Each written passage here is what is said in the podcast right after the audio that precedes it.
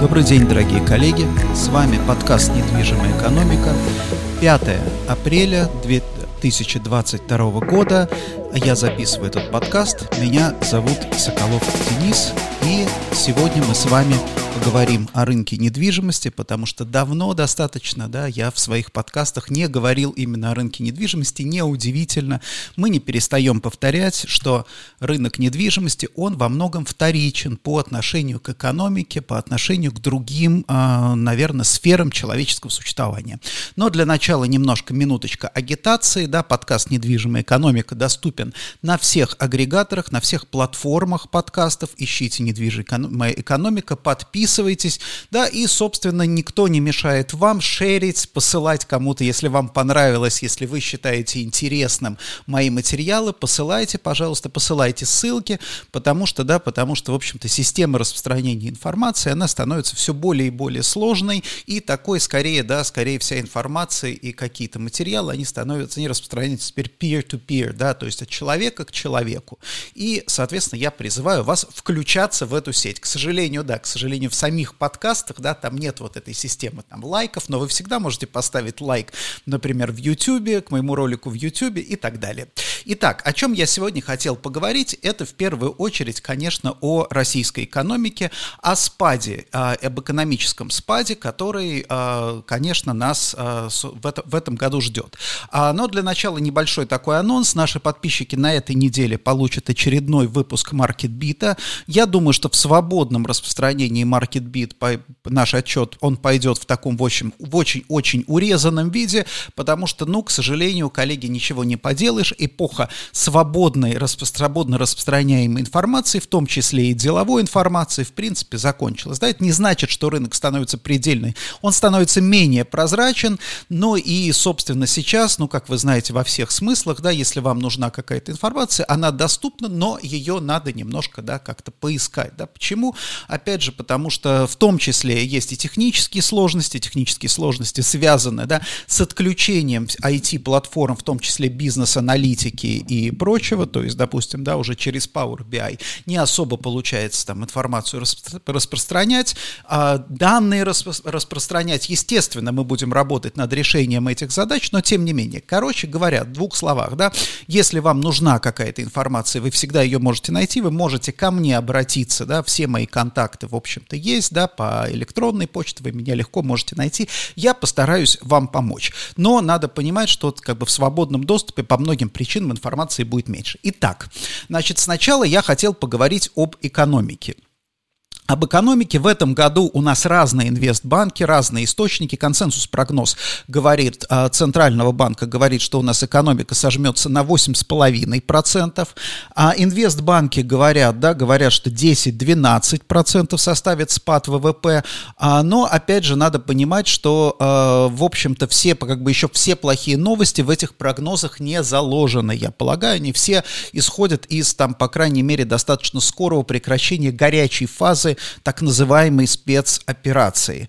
А здесь надо обратить внимание на следующее, что вот, например, Goldman Sachs, да, Goldman Sachs э, утверждает, что в этом году экономика сожмется на 12,4%, а в следующем году добавит еще 3,5%, то есть фактически 16% да, экономический, экономический спад на ближайшие два года. Что это значит? Это много или мало? Вот а здесь а, достаточно любопытно, потому что нам с вами надо, мне кажется, посмотреть на историю. Кто постарше, вот, допустим, представители поколения X, мои ровесники, конечно, помнят еще 90-е. Для остальных 90-е это, ну, там, для тех, кто помоложе, 90-е это какой-то страшный там период, да, там, что-то такое из, из разряда, из разряда, я не знаю, там, истории, там, Иван Грозный или еще что-то. Нет, на самом деле 90-е были относительно недавно, кошмарные 90 90-е. Почему кошмарные с точки зрения экономики? Мы тогда, к сожалению, не умели оперировать ну, в моменте, да, мы не ориентировались на а, рост или там сжатие ВВП, потому что в Советском Союзе даже понятия такого не было, да, ну, собственно, оно было только у экономистов, да, но оно не, как бы никогда вот эти вот а, движения экономики в советской, в плановой экономике, оно не транслируется в качество жизни, то есть если, например, да, если в капиталистической экономике, в рыночной экономике вы видите прогноз, например, там, что у вас в следующем году рост экономики составит там 5-7%, то вы, в принципе, можете предполагать, что ваше качество жизни примерно, ну, как бы вы должны ориентироваться на повышение качества жизни примерно в этих пределах. То есть, если не удалось сейчас, удастся чуть-чуть позже. Если вы, конечно, не неудачник и не можете там, да, то есть, и, скажем так, и не отстаете, в общем-то, в своем развитии. Вот, в Советском Союзе в плановой экономике этого нет, фиксированные зарплаты, нулевая инфляция. Соответственно, зачем людей беспокоить рассуждениями о том, что экономика растет или экономика, там, допустим, сжимается, если это не влияет на их качество жизни. Поэтому да, мы тогда не оперировали там в конце, в Советском Союзе такими понятиями, и, собственно, в постсоветской истории тоже не особенно мы понимали, опять же, не особенно, как бы все вещи, все экономические категории очень важно воспринимать в ощущениях, да, потому что мы поняли, что такое инфляция, но тогда мы очень хорошо ощутили на себе, что такое инфляция, которая тогда составляла тысячи процентов, тысячи, да, не десятки и не сотни, тысячи процентов, вот что такое гиперинфляция. И, собственно, да, а вот что такое вот ВВП, да, нам, для нас было непонятно. Так вот, в 90-е годы ВВП, рост, как бы снижение ВВП продолжалось, рецессия продолжалась 7 лет. Семь лет продолжалась рецессия, сжатие экономики. И за эти семь лет экономика сжалась практически на 40%. Да, при этом, да, при этом вот такие падения, пиковое падение было в 1998 году, это было минус 5,3%. Надо понимать, а, надо, на, на, надо понимать, что как раз вот именно до, то есть в 97 году, в 97 году впервые, кстати, был зафиксирован небольшой рост, впервые небольшой рост экономики, и, соответственно, в 98 году это все быстро, быстро закончилось. Так вот, 40%, вот эти кошмарные 90-е, 40%, это в относительном исчислении.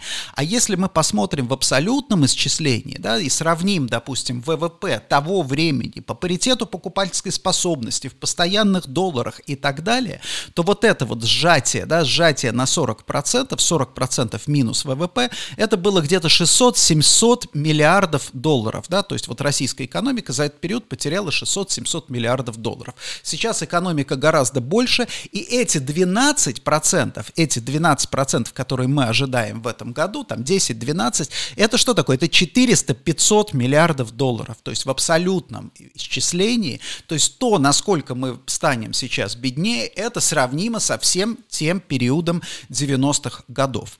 Значит, в чем здесь, да, и э, самый, наверное, до сих пор самый пиковый, э, пиковое падение, это был 2009 год, тогда российская экономика потеряла 7,8%, да, а это после, да, после мирового кризиса, мирового финансового кризиса 2008 года. То есть, наверное, по, с точки зрения, да, с точки зрения силы спада в этом году мы увидим самый сильный в истории спад. Вы сейчас меня, э, мне скажете, ну как же так, как же так? Лихие 90-е, страшное время. 2009 год, вымершая Москва, закрытые рестораны, а сейчас-то, сейчас-то все, в общем-то, сохраняется, все продолжается. Да, это действительно так. И это а, на самом деле важно. Во-первых, да, запас прочности российской экономики совершенно другой. То есть, как я уже сказал, я уже говорил, да, то есть в 90, в 90-е годы вся российская экономика в постоянных ценах 2018 года была около одного триллиона долларов. Да? Сейчас, на самом деле, российская экономика это около четырех, то есть она в четыре раза, в четыре раза больше. Это много, это хорошо, да, это, это, это, это очень серьезный, да, это очень серьезный задел. Кроме всего прочего, да, кроме всего прочего, немножко другая история, да, немножко другая история, то есть, в общем-то, подготовка, мобилизация российской экономики, как ни крути, да, мы можем сейчас говорить о том, что да, там, ну я, собственно, да, я пишу в своих постах о том, что для экономического блока начало спецоперации оказалось неожиданностью, но, тем не менее, мобилизация российской экономики, национализация элит, все что угодно, да, даже создание вот этих там карт МИР, там, национальная платежная система, все это, это была, в общем-то, подготовка подготовка, да, подготовка России к изоляции. Поэтому, например, да, в моменте, в моменте правительства не, да, правительству удалось избежать как такового кризиса, да, то есть что сейчас, да, сейчас платежи внутри страны происходят, товары внутри страны возятся, да, за, закрылись внешние рынки, совершенно понятно, да, внешние рынки закрылись, но как бы вот этого вот коллапса э, внутри страны не произошло. В 90-е годы, напомню, самая большая беда это был как раз та, так называемый кризис неплатежей. То есть, когда, допустим, да, когда все были друг другу должны, то есть ты должен, ты, тебе должны, и расшить эти платежи, если вы помните, да, даже там, допустим, наиболее прогрессивные там губернаторы, мы, э, например, там Немцов был губернатором Нижегородской области, и он выпускал квази-деньги, которые квази-деньги эти, борьки так называемые, да, и эти деньги, они были необходимы именно для расшития кризиса неплатежей. То есть, условно говоря, он имитировал эти квази-деньги, этими квази-деньгами там начинали внутри расплачиваться, ну да, по цепочке, да, и они фактически, да, такой клиринг производился. То есть это была колоссальная проблема, потому что деньги — это кровеносная система государства, тогда она не работала. Сейчас она работает, поэтому, да, поэтому в моменте мы не видим такого, в общем-то, жестокого коллапса, экономического коллапса. Здесь немножко ситуация другая, да, то есть то, что мы будем в ближайшее время с вами наблюдать, и это будет будет отражено в цифрах. То есть я далек от того, чтобы, допустим, говорить, что нет, у нас не будет никакого экономического спада. У нас будет, но он связан будет во многом, да, с, опять же, со структурной перестройкой экономики. Со структурной перестройкой экономики. Напомню вам, что ВВП это не только доходы, да, это еще и расходы. То есть, условно говоря, если мы сейчас начнем строить там какой-нибудь очередной БАМ, да, или, допустим, там миллионники города там в Сибири, как Сергей Кожугетович Шойгу хотел это делать, да, это все пойдет в плюс к ВВП. Да?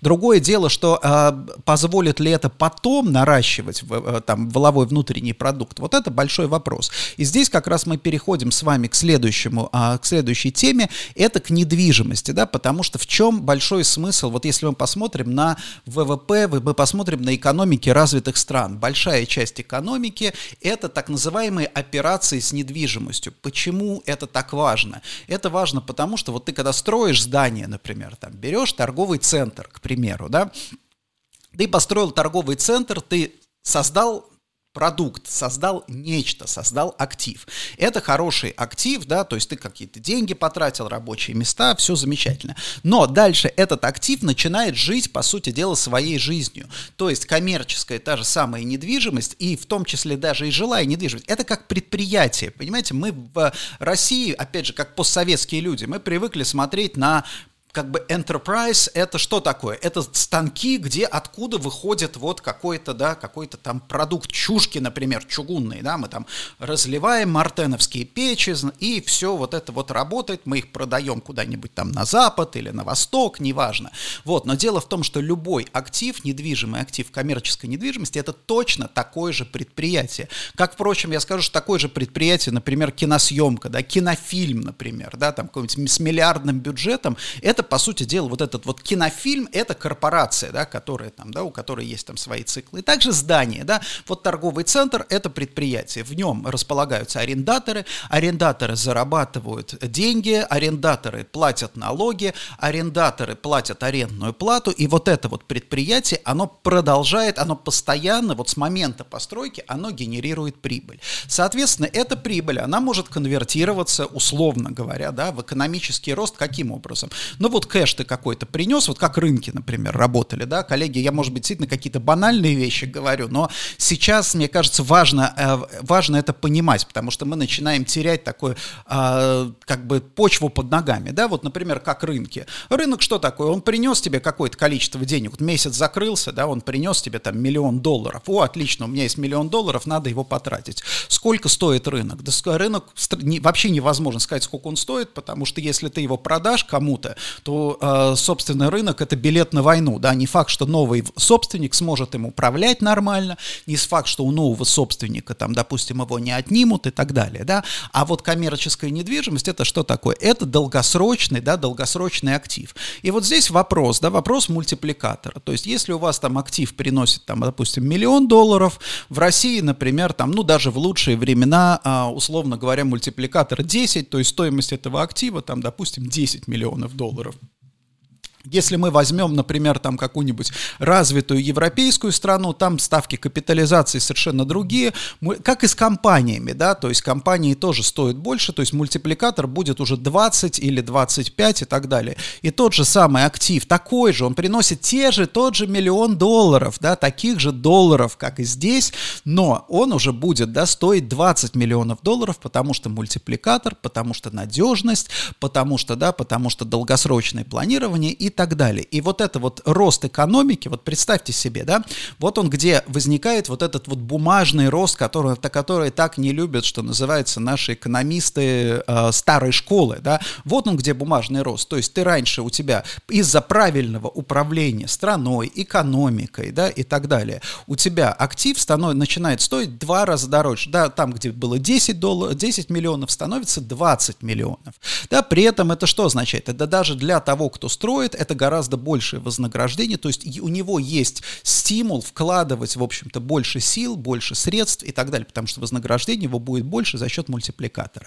Вот сейчас мы, к сожалению, да, в наших условиях в недвижимости мы эти мультипликаторы потеряли, да, потому что ключевая ставка у нас 20%, это означает, что у нас мультипликатор, ну, как бы базовый, да, вот мы начинаем отсчитывать мультипликатор 5, да, в принципе, вот 5, пятикратный мультипликатор, там он может быть плюс-минус, да, для какого-то актива больше, для какого-то актива меньше, но в целом это вот явление такого порядка. То есть мы потеряли, по, по сути дела, половину вот нашей да, капитализации недвижимости вот на банальных, вот даже, а это не банальные, это такие вот понятные, в общем-то, привычные вещи.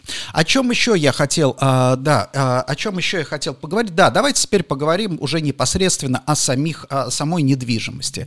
Опять же, в нашем отчете, который вот будет опубликован буквально на днях, он уже практически закончен, там те подписчики, кто подписывается на наши отчеты, увидят прогнозы. Да? Я хотел бы в двух словах просто чуть-чуть пройтись по этим прогнозам, потому что в прогнозах важно, коллеги, даже не то, что, а, да, не то, что там, допустим, не сами цифры, а важно изменения. Вот мы в самом начале года мы делали, понимаете, как, допустим, не важно, что было в прошлом. Если вы там занимаетесь бизнесом, вам не важно, что, особенно что было в прошлом. Вам важно понимать прошлое, интересно только с той точки зрения, что оно формирует будущее. И вот в начале а этого года в январе мы сделали первый подход к снаряду, первые прогнозы, и, соответственно, в марте, в конце марта мы пересмотрели эти прогнозы, и давайте вот теперь сейчас в двух быстренько я сравню, расскажу, как изменился наш взгляд на а, недвижимость после начала спецоперации. Итак, вот если мы возьмем офисы, то ставка аренды, ставка аренды минус 10% от прогноза, а, от январского прогноза. То есть теперь мы ожидаем, что средняя ставка за этот год по всем классам А и Б составит 20 600 рублей. Да? До этого прогноз был 22 765. А, значит, а что это означает? Это означает минус 10, если инфляция еще 20, да, то где-то вот что называется в реальном исчислении падение на 30%. Ну, в общем, достаточно ситуация сложная сложное, прямо скажем. Дальше, новое строительство. Новое строительство минус 50%, то есть ожидали 500, теперь ожидаем 250 тысяч. Сумма купленных арендованных площадей, сумма сделок ожидали, да, миллион семьсот, то есть 21 э, год был миллион девятьсот, почти 2 миллиона. Мы уже ожидали в январе некоторое снижение, но теперь мы считаем, что вряд ли будет больше миллиона, то есть минус 41% с точки зрения а, арендной активности на рынке. И а, доля свободных площадей, да, мы с вами, мы ожидали 9,7%, теперь 11,8% ожидаем, то есть 2 процентных пункта, вот, собственно, нам уже сейчас ситуация прибавилась. Следующий раунд прогнозирования, я думаю, что мы сделаем в апреле, в конце апреля, пока, в общем-то, да, пока предпосылок к тому, что он пойдет, ну, как бы вверх, да, то есть новый прогноз будет откорректирован вверх, пока нет. Вполне возможно, да, вполне возможно, он еще пойдет чуть-чуть ниже, но в целом, в принципе, да, в целом, вот сейчас мы с этим, с этим прогнозом комфортны. Да, теперь давайте заглянем, что у нас по а, по э, складской недвижимости. Сейчас, секундочку. Под складской недвижимости ситуация очень, ну, как бы она, наверное, не то чтобы похожая, она противоположная скорее, да. То есть арендная ставка. Мы ожидали 6 тысяч рублей в этом году среднюю, теперь мы ожидаем 7 тысяч рублей. Почему мы ожидаем 7 тысяч рублей? Не, не спешите радоваться, да, не спешите радоваться, это инфляция. Инфляция, потому что, да, потому что складская недвижимость — это кост, это косты, это вот э, все, вот себестоимость продукции. Соответственно, да, соответственно, снижение там эффективности логистики и всего остального, опять же, за там ограничение поставок, это то, что, то, что собственно, будет вот у нас, э, будет будет у нас, э, наверное, влиять очень сильно на арендные ставки. Поэтому, да, поэтому ставки вверх. А, сумма арендованных купленных площадей ожидали 2 миллиона, теперь 1 миллион. Там есть определенная тонкость с билд-то-сьютами, так называемыми складами под арендатора. Опять же, это, в это надо, если вы хотите глубоко погружаться, да, то, ну, если вы, что значит вы хотите? Если вы глубоко понимаете эту тему, то вы понимаете, о чем идет речь. Но, в общем, короче говоря, активность на рынке, да, активность на рынке, мы ожидаем снижения наполовину. И новое строительство ожидали миллион четыреста, теперь ждем а, 800 тысяч квадратных метров, минус 43%. А, доля вакантных площадей в классе А была 1%, ожидаем 5%. Ну, собственно, да, собственно, потому что вот а, реакция, ре, реакция рынка будет такая сильная. Это вот, а, опять же, не должно вводить вас в заблуждение, то, что что там, допустим, да, что там Соколов рассказывает, да, сейчас, как так может быть? Вакансия вверх, и арендная ставка вверх. Все знают, что вакансии вниз, арендная ставка вверх и наоборот. Да, действительно, на долгосрочной перспективе, даже на среднесрочной, на, стаби- на стабильном рынке так и происходит. Но дело в том, что мы с вами имеем э, как бы перед собой период турбулентности, да, турбулентности, когда начинается, да, начинаются движения, как, как, как любят аналитики говорить, разнонаправленные, но это что такое, да, когда, да, когда, когда, допустим, в моменте у кого-то есть возможность повышать арендные ставки, а у кого-то, а кому-то площади просто не нужны, опять же, из-за сокращений из-за любых, да, неважно там по каким, по каким арендным ставкам, потому что на самом деле в недвижимости ценовая эластичность на, на самом деле очень-очень-очень ограничена. То есть если у тебя нет бизнеса, если ты сокращаешь бизнес, у тебя, да, тебе неважно, какой тебе офис предлагают, по какой арендной ставке, тебе он просто в принципе не нужен. О чем еще я хотел поговорить? Я хотел поговорить о... А, а Значит, и главное, наверное, самое важное – это торговля. Я специально оставил ее в стороне. Я, мы не даем в этот раз цифры по торговле, потому что, ну, потому что, собственно, нет как бы по торговле нет индикативов. Но что сейчас торговля? Торговля – это как бы шок и трепет, по большому счету. Да, шум и ярость, я не знаю, помните, у Фолкнера был такой роман «Шум и ярость». Вот сейчас шум и ярость это, конечно, вот уход, исход бизнеса, это вот эти вся, вся история, кто уйдет, кто придет, там и так далее, да, чиновники наши достаточно полны энтузиазма по поводу того, что, ну, либо, да, либо они не уйдут, как, как обычно, да, классический, да, классический русский дискурс, да, а, во-первых, во-первых, они не уйдут, во-вторых, это точно совершенно они не уйдут, во-вторых, когда они уйдут, мы займем их место, а в-третьих, если они, когда они уйдут, это нам, а то, что они уходят, это нам даже лучше, да, это как вот помните, да, что, во-первых, э, куда делась терка, да, во-первых, почему, Марья Ивановна, почему вы сломали на мою терку, да, во-первых, я ее не брала, да, во-вторых, я ее вернула, а в-третьих, она уже была сломанная, да, вот как-то так, вот, и здесь та же самая история, то есть вот это вот тот самый дис дискурс в отношении ритейла, он как бы свойственен вообще, э, наверное, российскому такому чиновничьему менталитету, но что на практике, да, на практике практике мы имеем? На практике мы имеем достаточно серьезную, да, серьезный вызов. Почему? Потому что, опять же, несмотря на то, что там, допустим, наши чиновники или, я не знаю, диванные экономисты, там, которые, или даже, вот, э, я не знаю, там, айтишники очень любят на эту тему рассуждать, потому что им кажется, да, им кажется, что вот программирование это сложно, а вот что там ритейл, да, взял товар, продал товар и так далее. Они не понимают, что ритейл, например, да, ритейл это сложно, это фактически гуманитарная дисциплина, да, то есть в какой-то степени тебе проще, да, ты, я вот как инженер по образованию, я понимаю, например, как ремонтировать машину, да, я понимаю, как разрабатывать, да, и понятно, что это не, это не простая задача, я не могу сесть, например, да, и спроектировать самолет, но я понимаю, как это делается, да, то есть в этом есть, ты понимаешь, какие тебе нужны специалисты, они должны быть действительно высококлассные, тебе очень много времени нужно, да, ресурсов, это другой вопрос, но вот когда речь идет, допустим, о том же самом ритейле, например, да, это гуманитарный элементарная дисциплина. Ты начинаешь плясать, да, во-первых, ты должен измерить, ты должен понять, что людям нужно, на что люди готовы. Но это не так, не все так просто. Ты, во-первых, кроме того, чтобы ты изучил это, ты еще умеешь на этих людей воздействовать, да, то есть где-то, да, где-то ты им умеешь там э, коммуницировать с ними. Им нужно одно, они считают, что нужно, но на самом деле у них там есть более глубинные потребности, ты апеллируешь к ним, то есть это такая вот сложная, сложная структура. После этого ты выстраиваешь там, например, да, логистические цепочки. Вот, к примеру, там самые передовые ритейлеры, они славились тем, что они, например, коллекции меняли не 4 раза в год, да, а в 6 или 8 раз в год. А что такое? Это вроде как бы звучит, да, ну подумаешь, да, коллекцию сменить там 8 раз в год. Но это означает, что ты должен весь цикл производства, продакшена, да, разработки, запуска в производство, логистика сжать в два раза, да. Вот вы представьте себе, например, да, вот вы там в своей работе что-то делаете, да.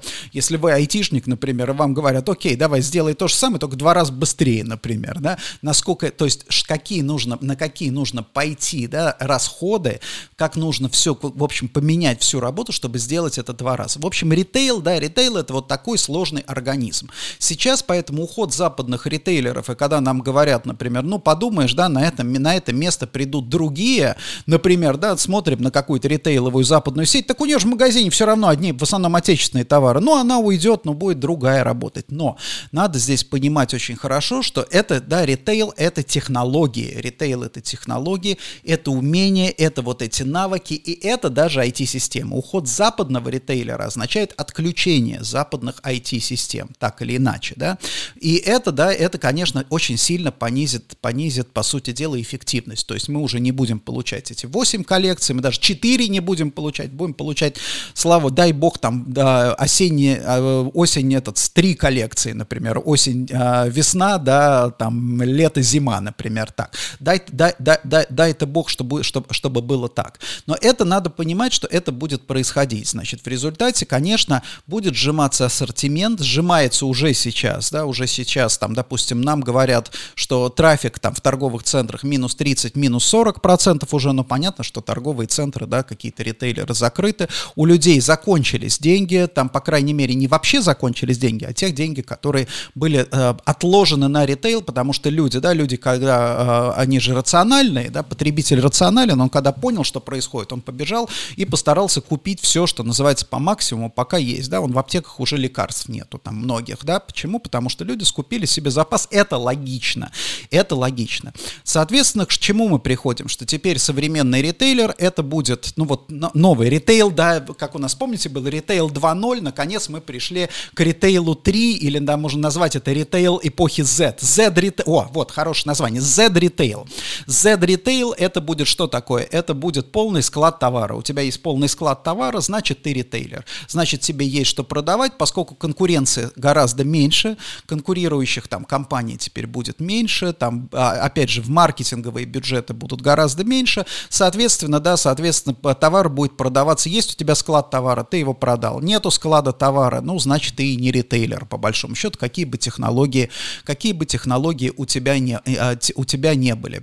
Вот, поэтому это означает трансформацию, в принципе, потребительского рынка, упрощение его, снижение потребительского спроса. И здесь есть обратная история. Опять же, мы сейчас забываем в советские времена, в чем была во многом ну, вот, а, проблема советской, а, как бы советской экономики, потому что на каждом месте, то есть в Советском Союзе потребление было ограничено, в том числе искусственно. То есть идеологически тебе говорили, вот вещизм это плохо, то есть нормально нормальный, хороший, настоящий коммунист-комсомолец, у него там одна, одна, э, одна рубашка белая желательно, да, один галстук, желательно там пионерский, и, собственно, одни брюки, а джинсы, так это вообще что-то страшное, да, неприемлемое. И а, там жить ради того, что ради материальных благ, это как бы не поощрялось, и на самом деле эту идеологию многие впитывали именно с детства, потому что в школах тоже рассказывали, что все отрицательные герои, это все, ну вот вы вспомните там советские фильмы, да, да, если в квартира отрицательного героя это там стенки, это мебель, это цветной телевизор, а положительный герой это обязательно там какой-то, в общем-то, он жил, жил в нищете и убожестве, да, типа папа Карла, например, да,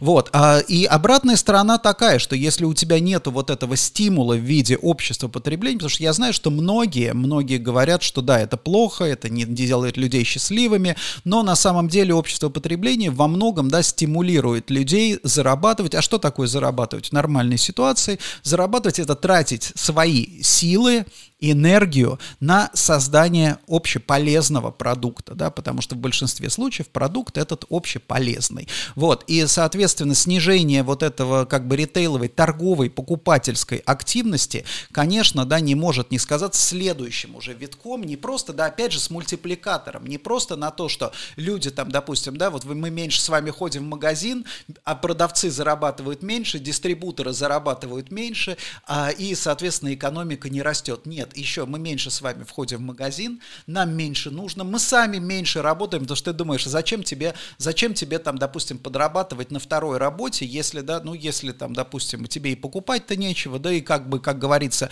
богат никогда не жили и начинать не будем, да, и зачем вообще, что называется, напрягаться, то есть все как бы помнят вот этот вот дискурс.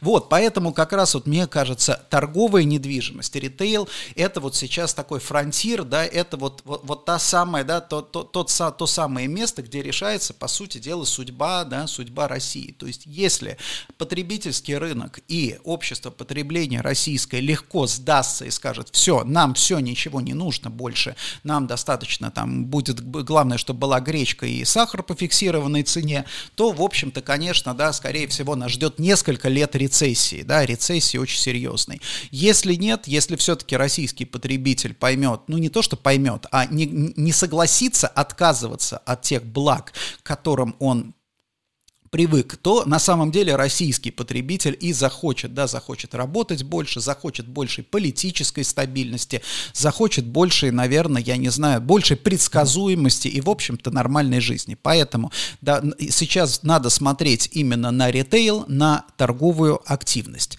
И, наверное, что я хотел бы еще сказать напоследок, напоследок я хотел бы, опять же, обратить ваше внимание, коллеги, да, что информации, а, а, а, опять же, да, если вы даже посмотрите на деловые СМИ, вы увидите, что информации стало гораздо меньше. Это не потому, что ее стало там вообще меньше, а потому что, да, потому что законодательство, оно не очень как бы поощряет сейчас распространение информации в принципе, да, и, э, соответственно, проще там, допустим, для СМИ проще держать, ну, скажем так, свести активность к минимуму к публикации там пресс-релизов и так далее, да, это не значит, что ее э, как бы информации нет, это не значит, это не значит на самом деле неопределенности, потому что есть большой соблазн сказать, «А, мы же действительно, опять это, это проклятая неизвестность. Это вот я сейчас очень часто вспоминаю этот замечательный анекдот, когда муж приходит, извините уж я расскажу, да, муж приходит домой и видит в прихожей, да, два таких армейских сапога больших стоит, и шинель висит.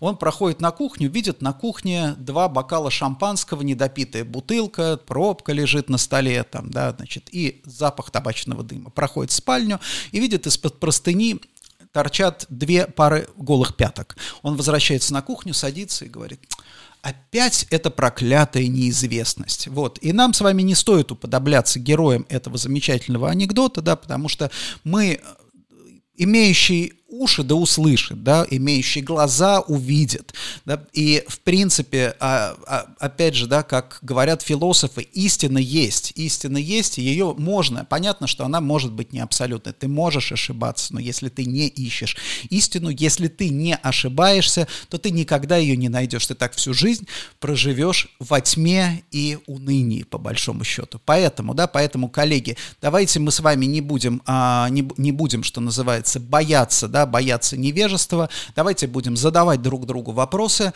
Обращайтесь, пожалуйста, да, ко мне, если у вас есть вопросы, если вы хотите, там, допустим, опять же, получать наши материалы, подписаться, да, мы придумаем какой-нибудь, да, какую-нибудь схему, а, да, по которой вы могли бы получить доступ к информации. И опять же напомню, что а, сейчас я очень много, я все откладываю, да, я на, постараюсь, наверное, может быть, на, на, на следующей неделе, не знаю, постараюсь в ближайшее время сделать подкаст, посвященный посвященный Узбекистану, а, и, может быть, приурочу к выходу нашего отчета по Узбекистану. Сейчас много очень работаю в этой стране, очень интересная страна, я искренне полюбил и Ташкент и людей в Узбекистане, поэтому если у вас есть тоже интерес к этому рынку, то, пожалуйста, связывайтесь со мной. Итак, с вами был Денис Соколов.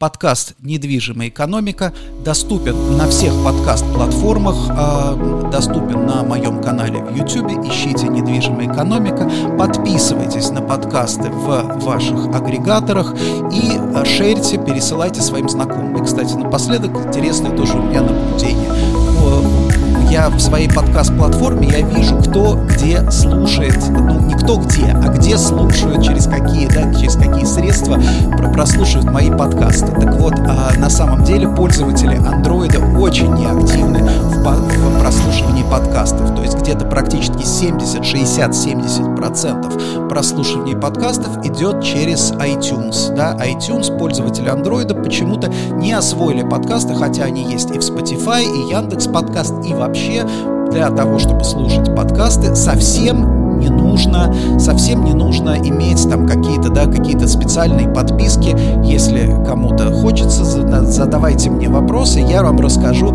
как освоить, просто поставив обычную, самую бесплатную программу на Android телефон, слушать любые подкасты, получить доступ ко всему множеству прекрасных материалов и ресурсов по всему миру.